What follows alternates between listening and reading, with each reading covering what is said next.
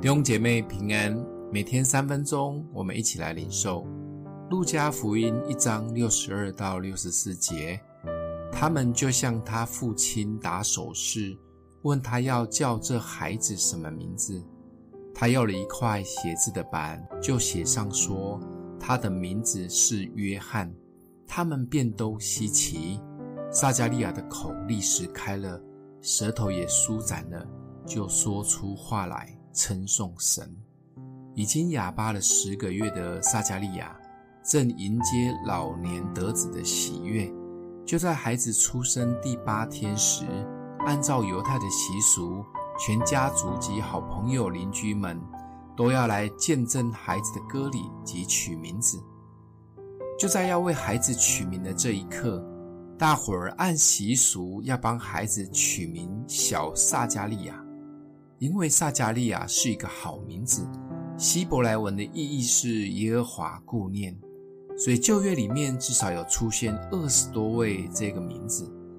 就在大家闹哄哄的要决定的时候，撒迦利亚的太太突然开口说，要叫他约翰。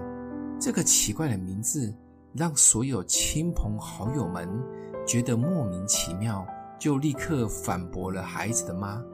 全部转向孩子的爸爸撒迦利亚，他们用手势问他怎么决定。不能说话的撒迦利亚拿起笔跟白板，很慎重地写上他的名字是约翰。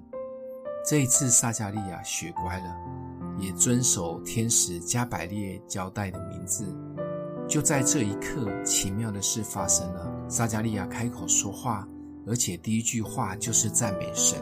撒迦利亚其实他主要的工作是祭司，就是带领敬拜神的人。若没有经过这十个月深刻的体验，或许他一直只是行礼如仪的敬拜神，甚至最后他被圣灵充满，为孩子约翰做了颂歌，也发了许多的预言。果然，世袭约翰后来成为重要的人物，影响耶稣，也为耶稣预备道路。深刻的困境会让人更深的敬拜神、敬畏神，甚至祝福了后代。撒迦利亚十个月不能说话的日子是全然静默的日子，但却是他的心与上帝的心一直在对话的日子，是他一生中最宝贵的时刻。想一想，每次我们的生命中遇到困境时，是否有帮助我们与神有更多的对话？欢迎你留言，我们一起来祷告。